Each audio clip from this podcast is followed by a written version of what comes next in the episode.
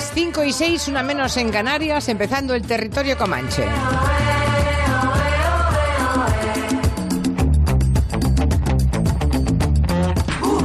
Con Máximo Pradera, que está al frente del fuerte de San Sebastián de los Reyes. Hola. Hello. Hello, darling, Lorenzo Aquí, Caprile. Cuidando de Lorenzo, que está Aquí que malito. estoy Eh, pachucho, Caprile, Julia. come vai, come vai Caprile, come vai? Sto Questa male, sto male, Giulia. Sto male? Sì. Cosa passa? Perché, eh, non so, lì del- del- dello stomaco non mi sento bene. Hay ¿No un virus, hay un virus por Ah, ahí, sí. Caprile es el único de los comancheros que tiene un nombre que, hombre, con un cierto acento y tal, se podría convertir en nombre mafioso. Y hoy vamos Sí, a hablar, verdad, claro, verdad. depende de cómo se diga. Si en lugar de poner esa voz dices Lorenzo Caprile. Don Lorenzo, sí. Sí, Don Lorenzo. Hombre, había es un que- buen El padrino de las Míralo. costuras. ¡Ah! ¿Ves? Esa es la voz que te toca, esa, esa.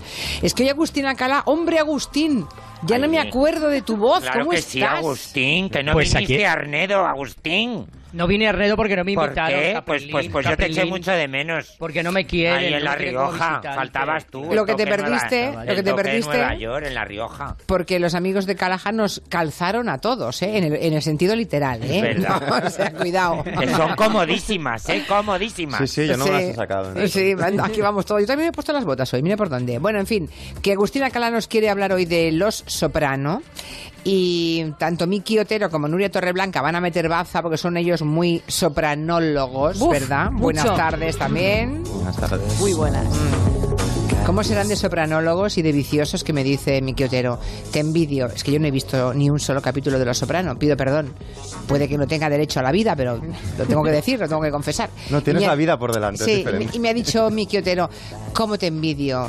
¿Por qué? Porque aún tienes que verlo. O sea, imaginen cómo será lo suyo. Es vicio puro. Sabes, Eh, Julia, que el hecho de que no hayas visto Los, Los Soprano. Soprano es que no has tenido crisis de pareja últimamente. ¿Ah, sí? Porque las crisis de pareja se superan con dos o tres temporadas de Los Sopranos. Ah, ah, mira, no sabía yo eso. si Pues la no- crisis es grave, las nueve. ¿Cuántas son? Nueve temporadas, No, ¿no? seis. Se- ah, seis.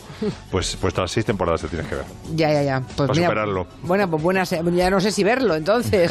No quiero llamar al mal tiempo. El caso es que se cumplieron 20 años del estreno de Los Sopranos, 20 años. Es una serie que de alguna forma ha cambiado la historia de la televisión para siempre, porque ha sido un punto de inflexión, ¿no? A partir de ahí, el mundo de, los seriales televisivos alcanza su edad de oro. Y, mm, de hecho, desde que hemos anunciado esta mañana, lo ha hecho Nuria en Twitter, que íbamos a hablar de Los Sopranos, hay un montón de tweets ya. Así que todos los sopranólogos ya pueden empezar a tuitear, que yo, eh, si entiendo lo que dicen, iré leyendo sus tweets. Como no sé nada. Alcalá, ¿qué pasa con Los Soprano? ¿Cómo Pues, celebran eh, este 20 aniversario? Eh, Se celebró, se celebró ayer. Quiero que todos aportemos nuestros recuerdos y pensamientos. Bueno, todos no, porque Caprilín hace 20 años no había nacido. Eso es una cosa que Pues es no, evidente. pues no. Pues claro, no Pues ves. claro que Es que perdona. no se quita la- Pero yo, yo, Julia, quería hoy, quería hoy empezar no solamente con la sintonía, sino que le había pedido a, a Nuria que cuando sea ah, mayor y se reencarne en varón debería llamarse Tony, que nos hubiera puesto eh, el tango de, de, de Gardel, El Volver. Porque han pasado 20 años. ¿Te das cuenta que 20 años son nada, como dice, como dice el, el, el tango de, de Gardel. Y eso hace 20 años, un 10 de enero de 1999, un domingo, se emitió el primer capítulo de la serie. 20 años que no es nada y que han cambiado, como tú has dicho, la televisión para siempre. Quizá eh, eh, los sopranos son los mayores culpables, y ya ese tema lo ha tocado alguna vez eh, Miki, de que hayan desaparecido los videostores, las tiendas de vídeos, el vídeo en casa, el DVD, el DVD eh, también ha desaparecido de casa y sobre todo de la llegada de Netflix, de Hulu, de Amazon Prime y de todas esas formas que nos han conseguido a, consumir los capítulos y capítulos de series de televisión eh, pues en una, en una tajada. Eh, yo tengo que reconocer que no comencé a ver Los Soprano el primer capítulo, ese día 10 de enero del 99, y un gran culpable del éxito de Los Sopranos, Julia, ha sido el diario de New York Times, que desde el principio dijo que esta era una serie que iba a cambiar la televisión. Ya. Yo me sumé en el tercer capítulo. La profecía eh, autocumplida, vamos. Sí, sí, completamente. Me, me- conecté a, a HBO, tuve que empezar a pagarlo para ver esta serie. Eh, El, el- el mismo creador ahora ha dado muchas entrevistas, una de ellas muy buena al diario New York Times, eh, que se llama David Chase, también se sorprendió eh, del éxito, porque él dice que no era una cosa que tenía la intención de crear, sobre todo lo primero, no quería crear una película una serie de televisión en este caso, sobre la mafia, sino sobre unos tíos a los que conocía de New Jersey, que eran personas normales, que tenían una profesión generalmente normal y algunos gustos un poco especiales, es decir, no todos los espectadores de Los Sopranos terminábamos pues disparando a, alguno de nuestros enemigos o tirándolo al, mar, pero sobre todo es una serie que ha dejado huellas en todo el mundo. No está uno de sus protagonistas, Jimmy Gandolfini, que murió en, en, el año 2013, que realmente eh, eh, eh, era, era, era, era Tony Soprano. Todo el mundo puede compararle con cualquier mafioso y la imagen de Jimmy Gandolfini aparecerá en, en la mente de todos. Me gustaría haberle podido preguntar qué, qué, qué opinaba de, de Donald Trump. Y hay una cosa que ya finalmente hay que dejar clara con Nuria. Tony Soprano muere al final de la serie, ¿o no, Nuria? A ver, Agustín, acabas de hacer algo dramático. O sea, no, no, no, no, no, no, no, lo sabes. No, sabes por... lo que pasa. es un final Exacta, abierto en el que no se sabe lo que pasa. O sea, Como no puede, sabemos. puede estar muerto, puede estar vivo. Final abierto y homenaje al padrino. Como el gato Sí, señor. de Schrödinger, ¿no? Está No, bien. es que es, eh, hay que reconocer el final es absolutamente magnífico. Pero no hace falta que lo cuentes ni que concretes exactamente. Yo- cómo- yo- ¿Pero muere o no muere? Bueno, que yo, sepáis- Yo lo perseguí, ¿eh? ese final. Y, ¿Sí? Y fui a Nueva York y fui a hacer la ruta a Los Sopranos, porque me entró una fiebre un poco Torreblanca. Me entró una fiebre muy grande, compartíamos piso en esa época, unos cuantos colegas, nos compramos el Sopranos Book Cook, que era como el libro de recetas que salían, y, y- y nos compramos incluso como puros, camisetas de estas imperios que llevaban, y, y cocinábamos pistola, las recetas la- de Los Sopranos y tal. Y entonces el, el grado de locura ya fue que cuando fuimos a Nueva York hicimos el tour eh, organizado por HBO eh, de Los Sopranos, y era muy curioso. Te subían en un autobús te llevaban por Nueva Jersey y te, y te señalaban una fachada a lo lejos y te decían, esta fachada sale en el segundo episodio de la tercera temporada. Y veías a todos los fans apuntando. Y luego era muy gracioso porque el, el guía de esa expedición siempre era un secundario o un extra de la, de la, ¿De la serie. serie? Y explicaba cosas muy graciosas siempre porque era como, por ejemplo, decía, eh, todos los extras y secundarios, los que hacían, por ejemplo, de camarero en el restaurante, si decían una línea de diálogo, cobraban mucho más. Y entonces los actores principales, que eran sus colegas, eh, les ponían un café y entonces eh, Tony Soprano, Gandolfini decía, ¿tienes azúcar o sacarina? Y entonces el camarero decía, por supuesto, tengo sacarina. Y entonces cobraba, cobraba más. Entonces nos llevaron, fui al Badabing, por ejemplo, que es el local de striptease donde estaban, que era muy curioso ese sitio porque era como que había una regla, bath or bats, que era como eh, o bebías o enseñaban todo las chicas. Era como por turnos. Cuando servían alcohol, las chicas desaparecían y cuando las chicas aparecían dejaban de servir alcohol y podías comprar allí tangas del Badabing, etcétera, etcétera. Una amiga mía se compró un tanga y dijo, creo que yo tengo esa talla. Y el dueño del garito, un macarra, le dijo, conozco tu cuerpo mejor de lo que tú conoces tu cuerpo. Y le dio otra talla. y el, el clímax ya fue que, cuando llegamos, cuando nos dejó el autobús de nuevo cerca de- de las oficinas de HBO, de repente me silban, me giro y estaba uno de los personajes, Vito Spa- eh, Spatafore, que es uno, eh, uno de los personajes de Los Soprano, uno de los esbirros de Tony Soprano, que tiene una subtrama que tiene que ver con la homosexualidad y tal, increíble. Y nos llama y el tipo estaba, eh, es un tipo bajo, que en la serie era así como cojo, muy, muy increíblemente gordo. Y el tío, este actor, que era un actor principal de la serie, estaba eh, vendiendo top manta de merchandising ilegal de la serie en el capó de su, de su coche. y entonces tú ibas allí y el, el tipo, el muy, es que claro, mafioso fuera y dentro, el tipo llevaba una camiseta de la policía de Nueva York, yo entiendo que como para disimular si venía alguien, y estaba con la, con la camiseta de la poli de Nueva York vendiéndote alfombrillas de mouse, camisetas, etcétera. Pues sí que lo montan falsos bien, de los ¿no? Los de. HBO. Hombre, Qué pero barbaridad. no, no, pero este lo hacía. esto era este- HBO era propia. oficial, este era por cuenta propia. Era ¿Tú como, crees? Sí, sí, sí. Yo creo que te lo creíste. Era absolutamente todo ilegal. Y, y se hacía la foto contigo, te firmaba. A mí me Di, firmó. soy un friki. Sí, lo soy. Además, a, a Nuria le he compartido la foto con Vito. Creo que está por Twitter. Sí, la sí, tiene- sí. la Bueno, es impresionante esa foto, ver la cara de Mickey, además, que está alucinando en este Estoy tan momento. nervioso que me he quitado las gafas. Es la única foto en la que aparezco desde la primera comunión sin gafas. Yo os recuerdo que estuve en la masterclass de Terence Winter, es, fue uno de los guionistas de Los Soprano, el, uno de los guionistas más tarde del Lobo de Wall Street, el creador de Boardwalk Empire, y le hice una pregunta en esa masterclass, le pregunté qué es lo que opinaba, o si tenían noticias en ese momento cuando estaban rodando la serie, sobre lo que opinaba o cómo se comportaba la mafia de verdad en, en cuanto a la serie, en cuanto se hizo popular, ¿no? Y, y, pues un poco lo pasó lo que pasaba con El Padrino cuando se rodó la película El Padrino. Nos dijo que sí, que tenía noticias por policías y por gente de la que no nos podía decir los nombres, evidentemente. Tenían contactos que sí nos dijeron que sí, sí, que, que estaban completamente eh, observando la serie, que decían que hay cosas que sí que eran reales, otras que no, pero Pues tengo aquí gente estaban de todo, totalmente ¿eh? al corriente de la Hay serie. gente para todo. Hay gente para todo. Hay gente como yo que no lo ha visto ni un solo capítulo y algunos que lo han visto. Y uno que lo quería ver que estaba ya muy enfadado con Agustín Acalá por contar el final. Es que no hemos contado el final. Está ¿eh? abierto, No, está para abierto. Está abierto, ha nada. dicho, él ha- él ha preguntado, ¿se muere o no se muere? O sea, ni ellos lo saben. Por tanto, tranquilo, relájense. Yo fui allá a buscar el fantasma, me comí los aritos de cebolla, que eso sí que se puede decir que sale al final. y intenté, digamos, invocar, y es verdad, Ya. no, no se me reveló. O sea, es un final súper abierto. Lo importante que son las mujeres en Los Soprano, el papel de las mujeres, como en todas las películas de la mafia. O sea, las mujeres se plantean de diferentes formas para el protagonista, para Tony, que se lleva fatal con su, ma- su madre es Satán directamente. Su mujer es una señora que, que Carmela. vive, Carmela vive de las apariencias y ella mientras tenga una buena vida le da igual la actividad que tenga su Ya. marido. Y luego Bueno. tiene una hija que encarna la bondad, que encarna el juicio y que es eh, quien realmente es el referente de Tony. Y un hijo Bueno, que es un Aragán, que le dicen, le dicen que es de origen italiano. Y, y dice, Bueno, Julia, Pensaba y- que oye, éramos de Por Napoli, favor, Napoli. Basta ya, basta ya. Una, basta una, ya. una cosa más, Nuria, ¿y los peces que hablan qué? Eso también. También, también, Pero dejemos también. que vean la serie, ¿no? Vamos a dejar que la veamos y el que no la quiera ver, que no la vea, ¿eh? Pero ya basta de la En, en la publicidad te seguiremos dando la turra. Qué horror. Me voy a ir al lavabo. Voy a buscar a una. El lunes ya les contamos en la mesa de redacción que Ennio Morricone, ah, a pesar de su juventud, porque acaba de cumplir 90 años y está vivo, mm, había decidido jubilarse. Bueno.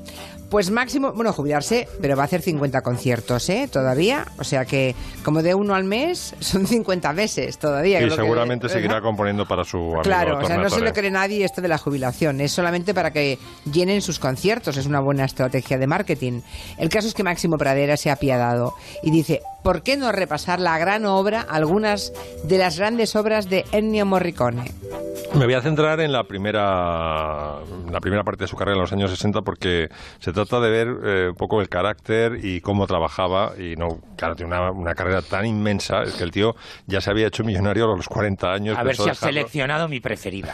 Seguro que no. A ver, a ver, a ver. Seguro me, que no. me he centrado en Sergio Leone, eh, en su. Joder, Sergio Leone Spaghetti Western, Sí, hombre. pero, el- eh, pero mira, por un puñado de dólares, Por Sí, un esta, puñado de dólares, es una peli importantísima. El máximo. Es el primer eh, papel protagonista de Clint Eastwood, que solo había hecho televisión, papeles menores, se convierte en una estrella. De hecho, después de terminar la trilogía del dólar, ya se monta Malpaso, su productora, y se va se pone a dirigir sus propias películas.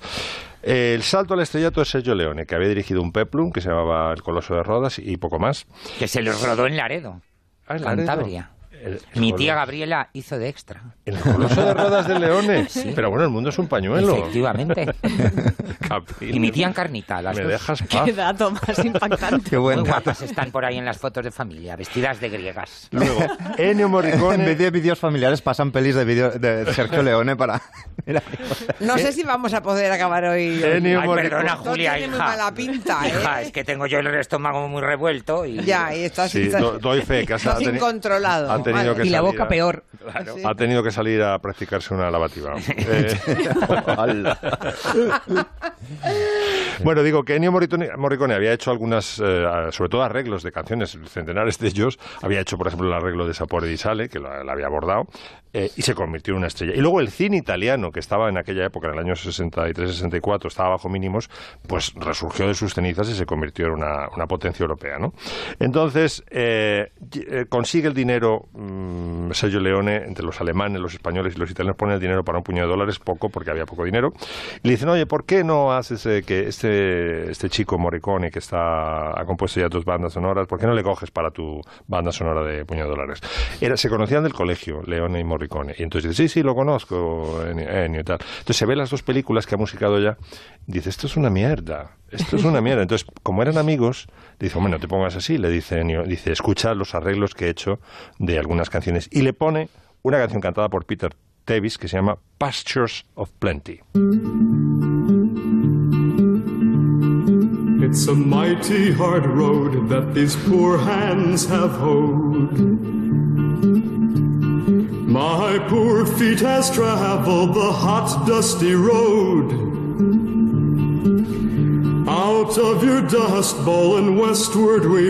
Donde está ya todo, está la guitarra imitando el galope del caballo, está el flautín que luego aparece, los coros de cowboys diciendo In the wind, in the wind. Y entonces Leone le dice, quiero exactamente esos sonidos, Ennio, quiero en mi banda sonora. Entonces Mo- Morricone se autoplagia, coge esos sonidos, le faltaba la melodía porque no podía copiar también la canción de Peter Tevis y le añade la, la melodía del fischio. Y para que veáis el talento de Morricone arreglando, voy a poner el original de esta canción, que es una canción de Woody Guthrie, A ver. que es una plasta country, una, una murga, que está en modo mayor además, y eh, se- eh, Morricone tiene el talento de pasarla a modo menor. Esta es la, la murga de Woody Guthrie. It's a mighty hard road that my poor hand has hold. My poor feet has traveled a hot, dusty road. Y de este truño sacó tengo- ya Morricone tengo- eso. Tengo Y de, suficiente. y de tengo este suficiente. truño sale esta maravilla, los títulos de Por un puñado de dólares. Wow.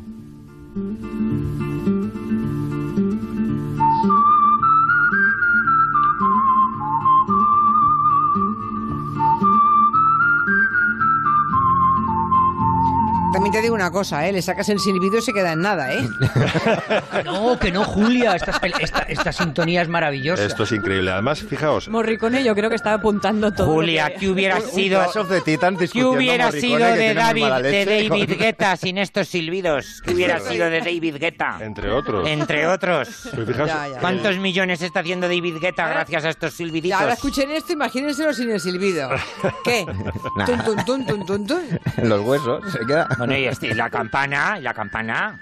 Perdona. Los Tubular Bells 10 años antes que- Claro. que, Michael Field, Pero, efectivamente. pero mi preferida es mucho más bonita que todo esto. ¿Cuál ¿eh? es tu preferida? Dila ya que... Metti una sierra a cena.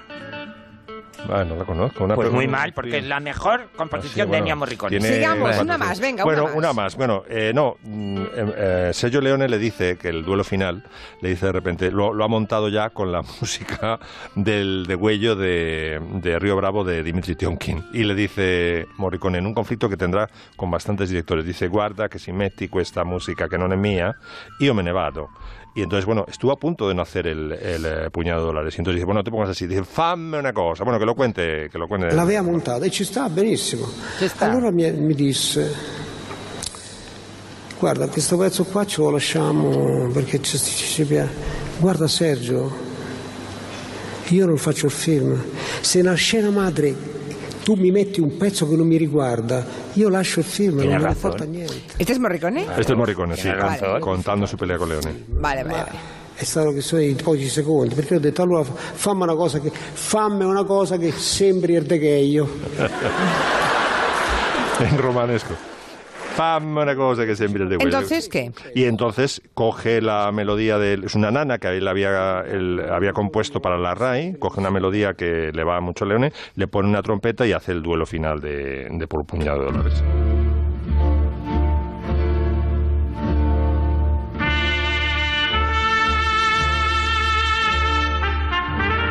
¿Aquí le quitas la trompeta? Ah, Julia, Está Destroyer hoy, déjala. de verdad. Pues, pues es como si dices, pues a Julia le quita su voz y ya está, quedamos sin Julia.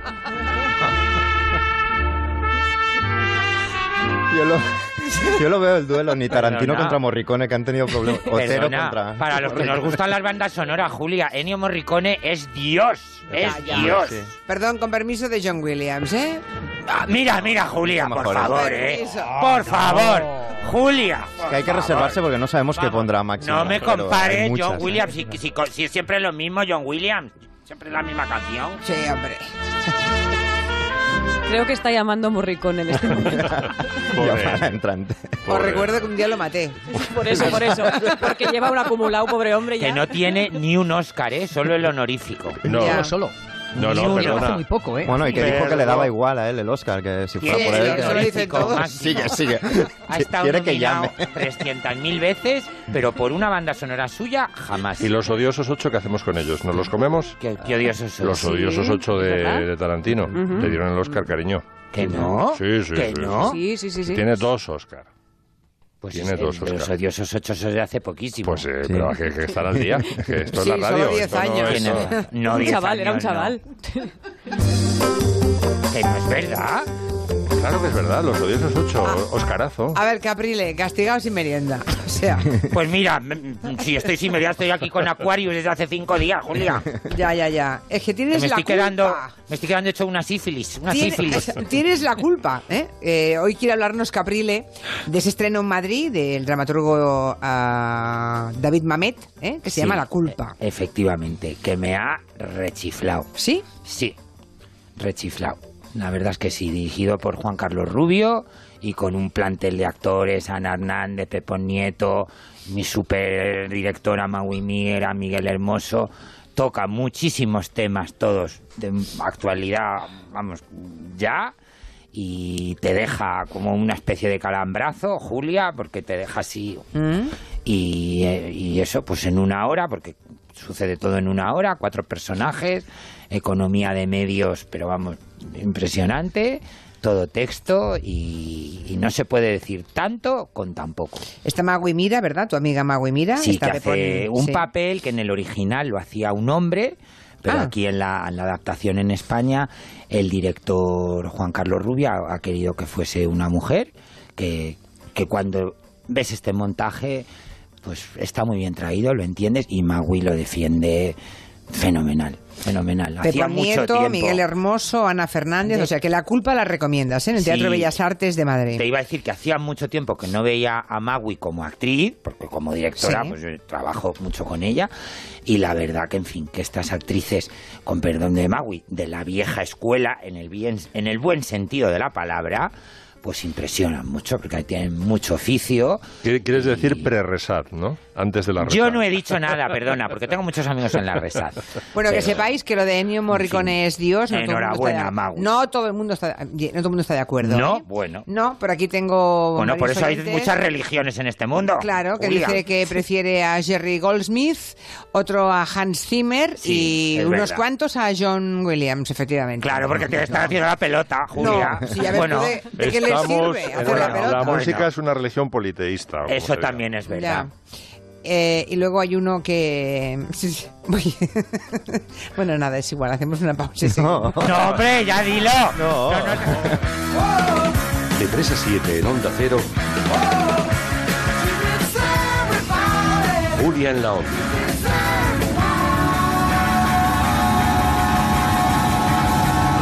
Julia Otero.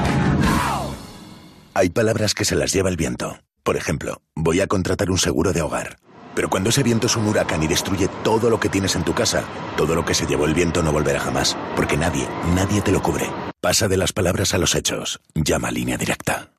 Porque ahora tienes el nuevo seguro esencial de vivienda por solo 99 euros. 902-123-322. 902-123-322. Línea directa. Una compañía Banquinter. Este enero vuelve stock fuera al Leroy Merlin. Disfruta hasta el 28 de enero de las ofertas irrepetibles en productos de todas nuestras secciones. Con los precios de stock fuera del Leroy Merlin, la cuesta de enero cuesta menos. Leroy Merlin, da vida a tus ideas. Juanjo, te pillo bien, ¿no? Sí, sí, Juanjo. ¿Pasa algo? No es nada, Juanjo. Una formalidad. ¿Te acuerdas que te dije que ibas a ganar 5.000 euros? Por supuesto, Juanjo. ¿Y te acuerdas, Juanjo, que ibas a ganarlos todos los meses durante 20 años? Claro, Juanjo, claro. Es que ya no. Pues añade 300.000 euros en mano, Juanjo, que hoy me he levantado generoso.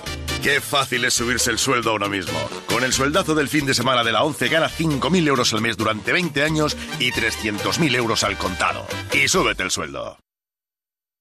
Lucía, ¿qué tal las fiestas? Las he aprovechado tanto que he engordado dos kilos y medio. Pues estás estupenda. Gracias al Pack Express de Naturhaus, con el que he perdido dos kilos en dos días. Yo también quiero hacerlo. Pues busca tu centro Naturhaus más cercano en naturhaus.es o llamando al 902 15 14 14. Onda Cero Madrid, 98.0 FM. Si te duele una muela, llamas al dentista. Si tu bebé se pone enfermo, vas al pediatra. Si te has torcido el tobillo, al fisio. Y si se estropea el cambio automático de tu coche, ¿lo llevas al taller o lo llevas a Automatic? En Automatic somos especialistas en cambios automáticos y nada más, porque nos gusta cuidar de tu cambio automático. Automatic.es Hola, soy Concha, Concha Velasco. Hace ya tiempo que les vengo hablando de ducha manía y de las ventajas que supone cambiar la bañera por un plato de ducha. Una ducha con suelo antideslizante, con su mampara de seguridad y sin temor a resbalones traicioneros. Pues ahora Ducha Manía les ofrece una ventaja más, la financiación, sí, sí. Pueden cambiar su bañera por un plato de ducha desde solo 990 euros. Paseo del Molino 6, Madrid. 91 468 4907 o duchamanía.es. Madrid, Navidades de 2018. Cir Clásica, dirigido por Emilio Aragón, celebra el 250 aniversario del circo, rompiendo todos los récords con más de 170.000 entradas vendidas. Si aún no has vivido este viaje al corazón del circo, aprovecha las nuevas funciones hasta el 3 de marzo en IFEMA. Nuevas entradas ya a la venta en productoresdesonrisas.com y en circlásica.es. Bienvenidos al mayor espectáculo del mundo. Bienvenidos a Circlásica. Patrocina Open Bank. Papá, ¿qué significa ser un líder? Significa diferenciarse, ser el primero cada día, ser el más imitado. Entonces, Ocasión Plus son los líderes, ¿no? Tienen nueva web con más de 2.000 coches a un clic. Acaban de abrir dos tiendas en Pamplona y Zaragoza. Ya son 10 a nivel nacional. Buen ejemplo, hija. Eso es, son los líderes. Ocasión Plus, la mejor relación calidad-precio garantizada. En Getafe, La Roza, Rivas, Collado Villalba y en ocasiónplus.com. Los pacientes de Adelgar van a perder más de 280 kilos este mes. 280 kilos. Más de 60.000 personas ya han perdido los suyos con el método Adelgar. Deja los kilos que te sobran en Adelgar. Infórmate de nuestra promoción este mes en el 91 577 44 77 o en adelgar.es. Deja tus kilos en Surtido de ibéricos. Ven a ver a Carlos Latra y su selecto surtido de humoristas. El proceso es muy sencillo. Debajo de las etiquetas de las latas, ahí hay un código que tienen que escanearlo. Luego lo disuelves en un yogur, haces una mascarilla y cuando te quitas la mascarilla te aparece un número en la frente. Llamas a ese número de teléfono, ahí hay, o más sencillo, público surtido arroba onda cero punto es. Eso va a ser bien. Surtido de ibéricos. Los viernes por la noche a la una y media. Ven a ver el programa. Envía un email a públicosurtido arroba onda cero punto es. Te mereces esta radio. Onda Cero, tu radio. Electrocasión. Liquidación permanente de electrodomésticos nuevos de las mejores marcas hasta con un 50% de descuento y garantía del fabricante. Electrocasión. Cuatro tiendas por todo Madrid.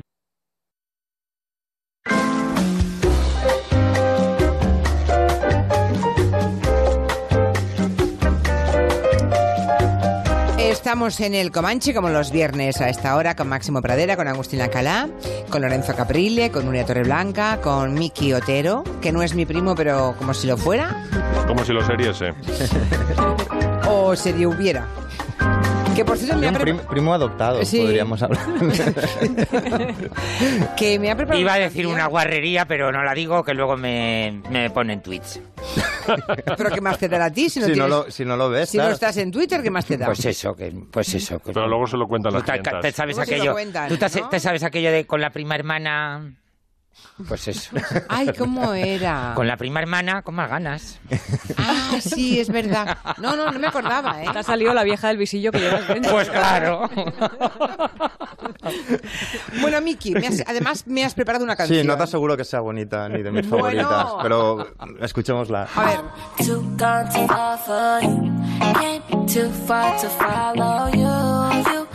Esto que suena como a imitadora de, de, de Rosalía o de cualquier cantante así, A en ver, realidad... déjame un poquito a ver, más. un poco más.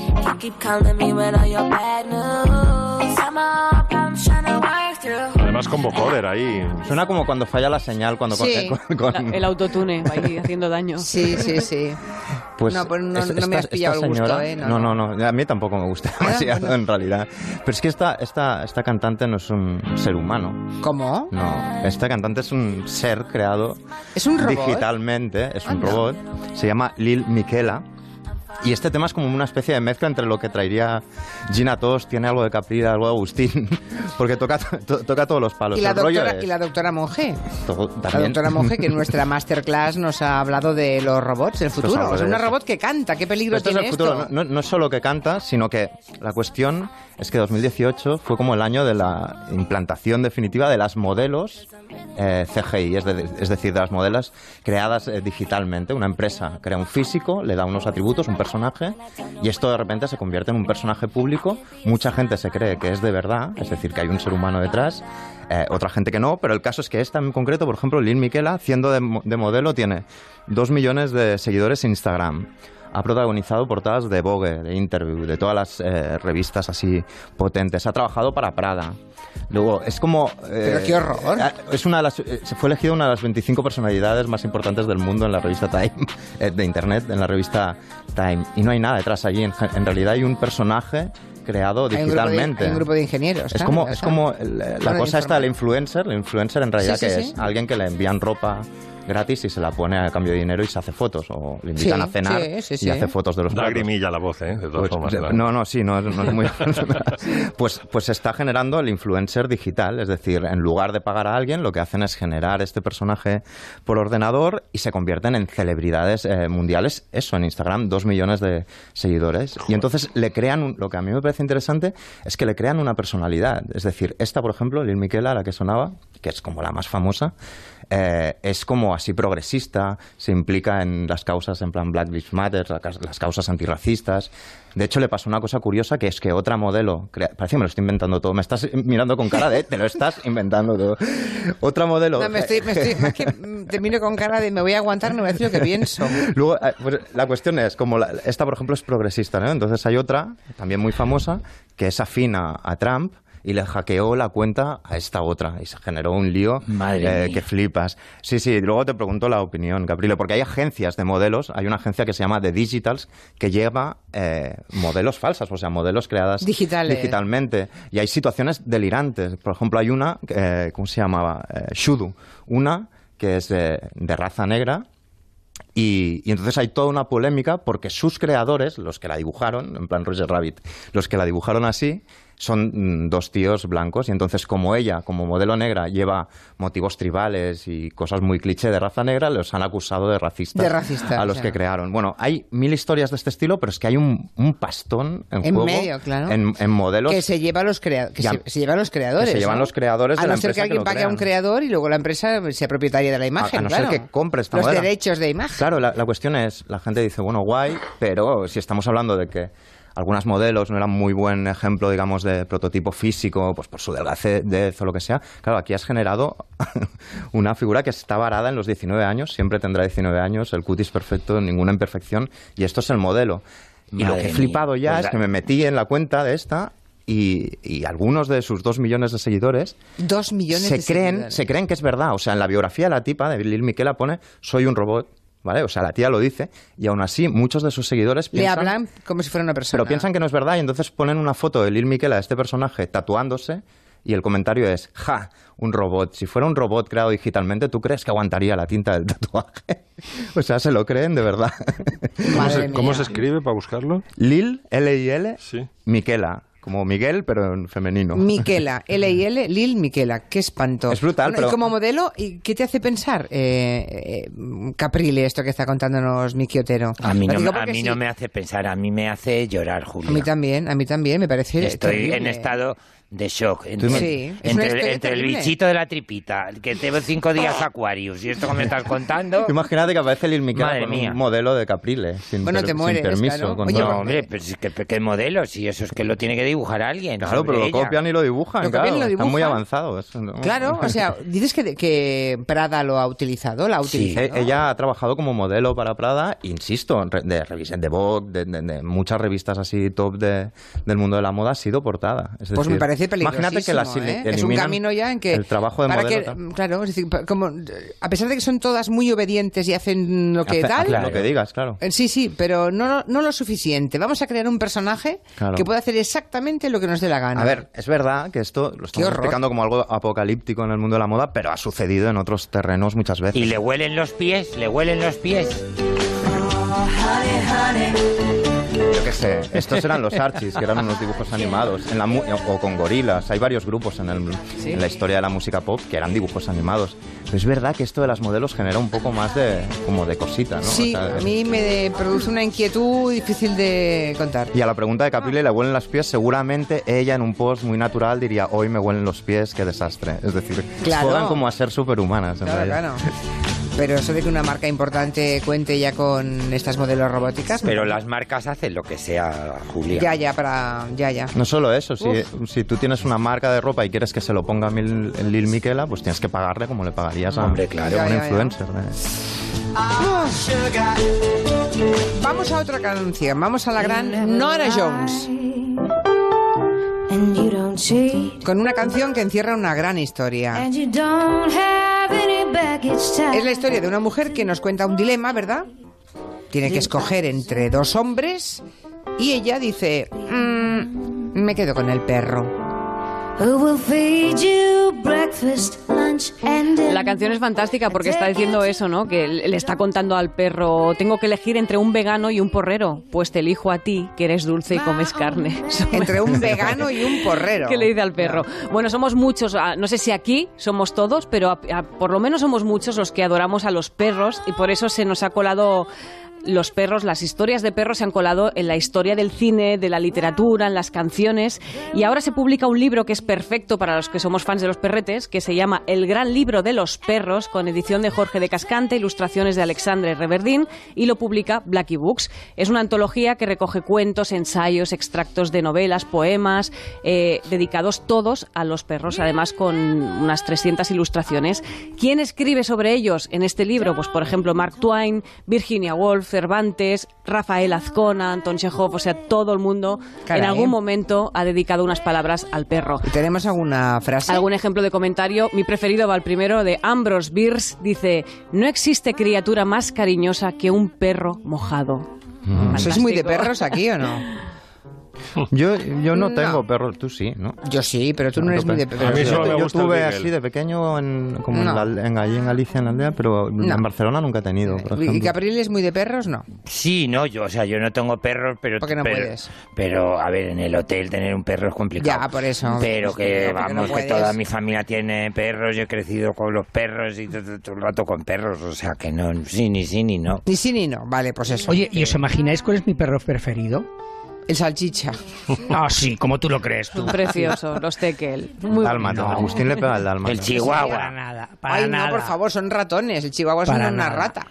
El Bueno. pastor alemán, el perro más inteligente que hay, el mejor. No, ahora te van a salir un montón de más tweets no diciendo importa, que no no. importa, no importa, Que como el más inteligente es el Choupei o Como no se tengo diga. Twitter, me da igual. Es el perro más fiel, más amigo y más sincero que hay. El eso pastor va- alemán. todos A, los a perros menos que esté en un campo de concentración. Que Sí, claro, eso lo dices tú. En Los la, gran- past- en los la gran pastores- hablaría usted. ya estás tú, Los- venga, hombre. Yo creo Los que pastores alemanes, el ejército ruso tenía como un- Mm. una división de, de pastores alemanes para eh, anudarles bombas y que se dirigieran a las líneas enemigas, ¿no? Y entonces los entrenaban oliendo debajo de los tanques. Entonces lo que pasaba es que ellos estaban familiarizados con los tanques rusos y no con los otros. Entonces varias veces les pasó que se acercaban a las líneas enemigas, daban la vuelta y la bomba detonaba en el, en el tanque del ejército que los había empleado. digamos. Bueno, pues este libro está muy bien, tiene más citas, por ejemplo, de Bill Murray, sospecho de la gente a la que no le gustan los perros, pero si a un perro no le gusta una persona, me fío siempre del perro. Y para acabar, quiero citar al gran Julio Iglesias, que también está citado en este libro, que dice, mi perro fue y sigue siendo Hey. Hey. Desde que murió Hey, ya no tengo perro, lo tienen mis hijos, ese que hay allí que se llama Truán, que es un perro vagamundo como yo, que un día llegó a mi casa del sur de España y mi esposa lo recogió y vive con nosotros. Pero, pero, qué desprecio para el pobre perro Truán, que no es Hey. Es que él tenía una, un- el- su gran perro es Hey, después tenía Meva y luego tenía otro que se llamaba Bambú. O sea que- Y, ¿Cómo te- se y llama? también tenía otro que se llama Canta Galicia, ¿no? Seguimos así. Exacto. ¿Cómo se llama el, el libro? El gran libro de los perros y lo publica Blackie Books. Pues nada, para los amantes de los perros seguro que les va a encantar. Eh, estaba pensando que tanto Agustín Alcalá como Lorenzo Caprile deberían abrirse una cuenta en Twitter, ¿eh? Aquí que cada pelo, cada pelo no, que cada Sí, palo, con mi Nokia, con mi que Nokia del cada año palo Pum. aguante su vela, porque luego aquí dejáis la cagadita y os vais, ¿sabes? Y hay que recoger. Bueno, mira como los perros. Y luego yo me tengo que comer el- el- los tweets para todos. Bueno, en fin. Em, creo que Agustín, que tiene en Nueva York una jornada fresquita. Sin embargo, tiene una chaqueta de fibra polar que es The Last of the Last. Ya la tienes puesta, ¿no? La tengo puesta, además eso de que hay que vestirse para la ocasión, me la he vestido para la ocasión porque esta mañana hemos amanecido con 10 grados bajo cero, que cuando le metías el viento eran casi 14 grados bajo cero. Y en este momento, y además se lo voy a contar a Caprile con mucho cariño para que se la compre, a lo mejor ya la tiene, hay que comprarse lo que aquí se denomina una fleece jacket, es decir, es un suéter que es micropolar, y yo la, la- la veo muy parecida al vellón, eh, esa tela que, que es tan, tan particular y que la lleva todo el mundo. La verdad es que en el invierno te la puedes poner y con una chaqueta ligerita, con eh, esas clásicas que a mí me gustan, que yo siempre he dicho en este programa que hay que tener una en tu vida, que es la, la chaqueta Barbour, pues te puedes poner una fleece y una Barbour y estás completamente protegido por el... Pero no he entendido muy bien cómo es. ¿Y cómo se escribe? Claro. Que lo quiero Menos buscar. mal que lo pregunta, Claro. que lo pregunta Lorenzo, porque nadie lo ha entendido Julia, y todos oye, callados. claro. Aquí, a ver, aquí Agustín. En español se llama fibra polar. Y, que- fibra polar, vale. Pero a ver, tiene cuellecito, tiene cuello a la tiene- caja. Ahora te lo iba a explicar. Tiene Eso. cuello, tiene tres Tiene botones. cremallerita. Cuello a la... Tiene- Pero tú crees que Cuello a, la, Caprile- cuello a la taza. Vamos a ver, a ver, Caprile, un momentito. ¿Tú crees yo- que estos señores que están aquí sentados tienen la más Saben remota idea de lo que es un cuello a la caja? caja, pues tendrían que saberlo, Ya, perdona. pero no lo saben, no lo saben. Vamos Pues- a ver, pues yo lo que mal. sé es que, mira, Dibújalo, que lo suba a Twitter. Vamos Dibuja a un se cuello a la caja. Espera, que, que va- vamos a interactuar con Twitter. va a dibujar un cuello a la caja claro. Caprile y lo voy a subir yo. Sino Vale. que vean la segunda temporada de Maestros que Pero luego a punto de subástalo, que este dibujo vale, vale pasta. No, no, ¿eh? es que dibuja, Pero de, bueno. dibuja de puta madre. Yo, yo complemento mi dejarais- sueldo con dibujos de Caprile. Venga, venga, si me venga. dejarais llegar a mi, si Déjale, me dejarais Por a favor, mi ¿queréis fleece- dejar hablar al pobre Agustín? si me dejarais hablar de mi fleece, fleece se escribe F-L-E-E-C-E, es una chaqueta muy Ah, particular. es fleece, la vale. fleece, no, Flis, flis ha sonado a otra cosa, ¿eh? fleece. Me hago un Te flis, pones- flis. Tú te pones la fleece y entonces la verdad es que está muy bien. Te la puedes. La mía tiene ahora mismo, mira, tiene un bolsillito y tiene una cremallera que puedes subir y bajar, como podéis escu- escuchar, y las hay de miles de colores. Te puedes comprar una blanca, que pareces un poco una, una ovejita, te las puedes poner de, de muchos colores. Yo tengo seis. Y mira, Miki, eh, en este momento la serie más vista en Netflix es de una japonesa que se llama No, no. Mari, Mari Mari- Kondo. Maricondo, Esa mujer. sí, sí. Mari Kondo, que te organiza, te organiza los, los Armarios. eh, cajones, Sí, los sí. armarios y la casa. Bueno, mi hija me quiere tirar mis fleece porque ya ha decidido que hay que tirar todo,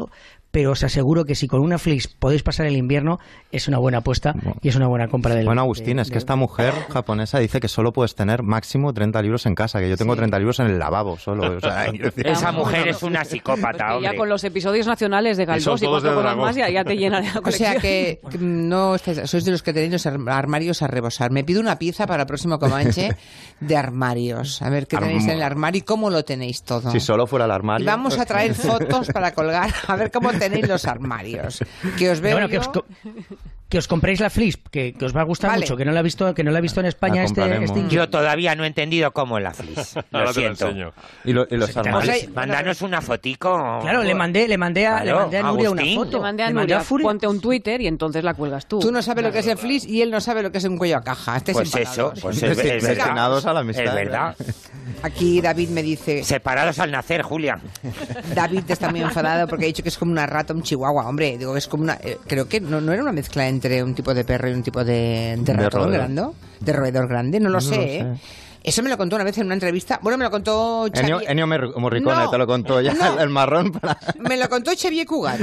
Ah, mira, bueno, Mira, pues él sabía. Porque... En una Hombre, que sí entrevista, me- sabía, ¿eh? ¿sabéis que Xavier Cugat llevaba siempre dos chihuahuas encima? chihuahuas. Muy inteligentes. Que en una entrevista me lo dejó y se me metió en el escote el chihuahua. Ese tendríais que y al hacer un... tiempo y al tiempo que se paseaba por el escote me contaba Cugat eso es un- un- una mezcla de rata con no sé qué bueno pues sería tendría un día cachondo yo qué sé Julia, le tienes que dedicar un programa a, quién? Cugat. Sí, sí, yo. Porque es un icono Sí. de todo, de la moda, de la música, Bueno, una pues, biografía apasionante del Pues mira, cine. Hay, hay, hay un, un escritor de aquí, pero no, vamos, que publica en castellano, Jordi Puntí, que está haciendo como el libro definitivo sobre Xavier Cugat. Lleva años haciéndolo. Oye, pues y me que eso va a traigo- ser una maravilla. traigo Lo el sabe au- todo de él. me traigo el audio de la luna de la entrevista de una hora que le hice y nos montamos un Ah, porfa, especial es que tiene Cugat. y las historia nuevas, y las, claro. Julia, te lo digo en serio, las nuevas generaciones no saben quién es Xavier Cugat. No, no. Conocen a Nina, pero a Xavier Cugat no. bueno es que Nina fue Pues su- por eso, la por última eso. de sus patrocinadas Pues eso, pero es que es muy fuerte. En Sí, fin.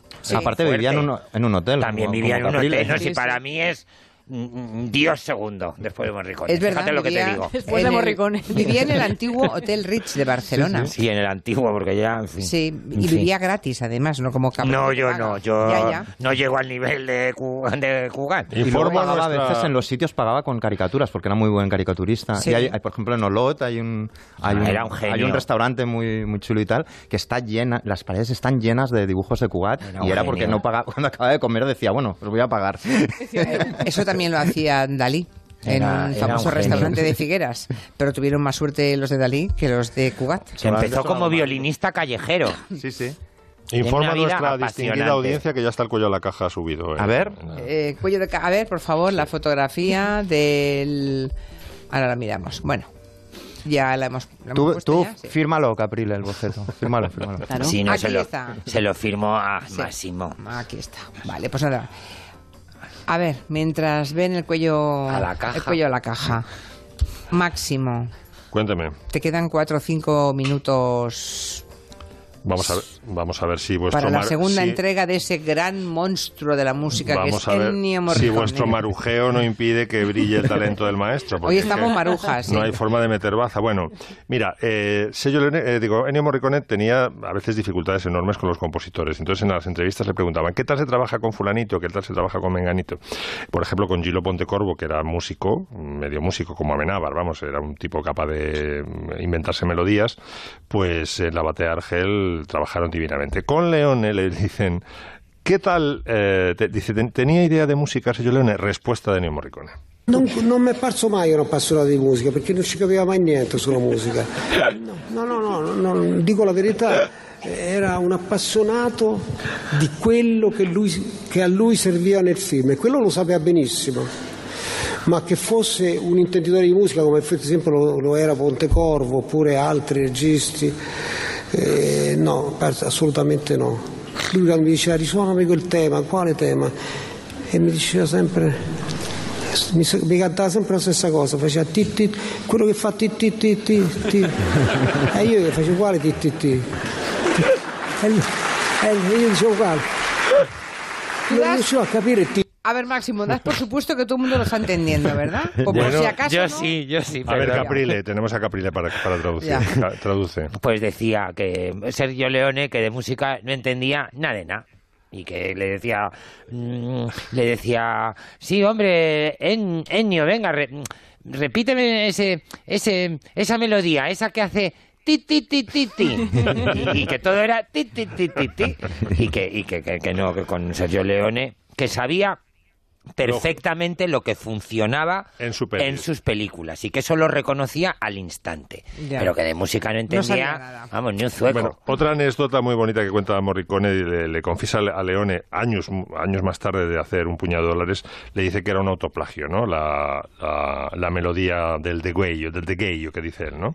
Que la había sacado de una, una, una nana de la, de la RAI que había compuesto. Y entonces, claro, eh, cuando le confiesa eso, uno espera que Leone se cabree, ¿no? Pero lejos de cabrearse, el Sergio Leone le dice, ma, non, no tendrás más músicas viejas por ahí que pueda yo usar, que pueda reciclar. Dice, pues curiosamente sí. Dice, porque acabo de venir de Los Ángeles, me querían meter eh, con calzador una canción de Lionel Richie, yo no tragué, y tengo el tema de Débora para Érase una vez en América. Un reciclado, y qué, y qué maravilla. Érase una vez en América.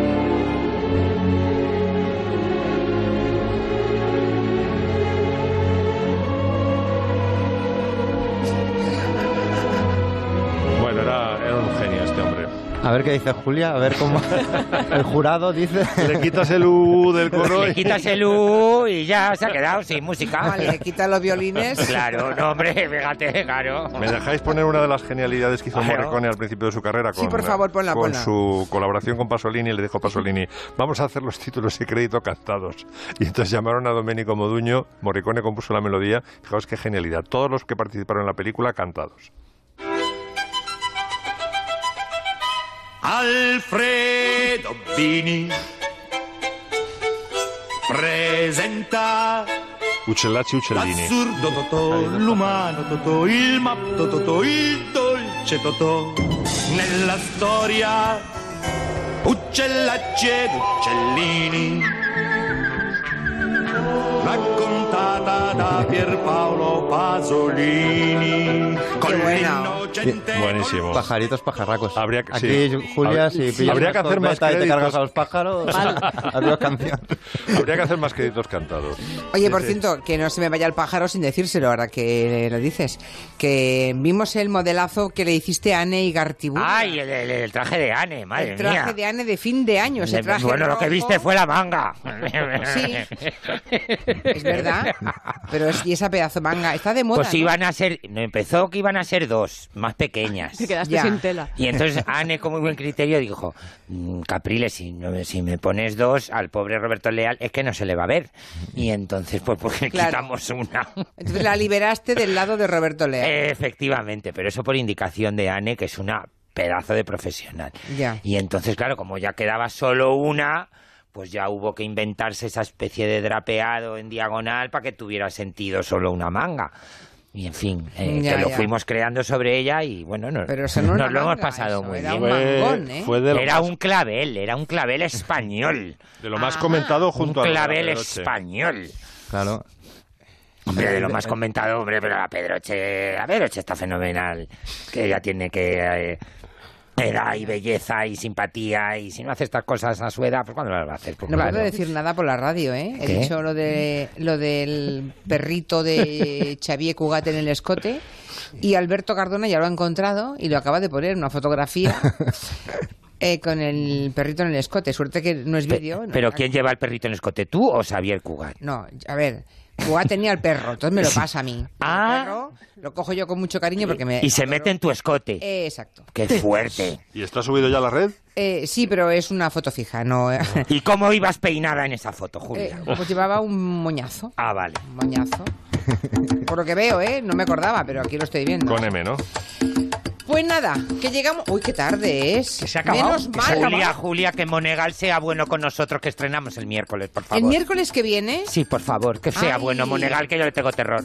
No, hombre, no, pero si estoy yo aquí. Bueno, vale, pues gracias.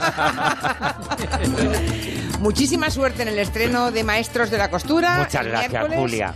Y mm, va a funcionar. O sea, una Eso segunda espero. temporada siempre indica cosas buenas. Que la primera funcionó y la verdad es que de ese programa, con permiso de los demás, un poco el alma, el sello. Bueno, bueno, que está fenomenal. El padrino vale, de la costura. Vale.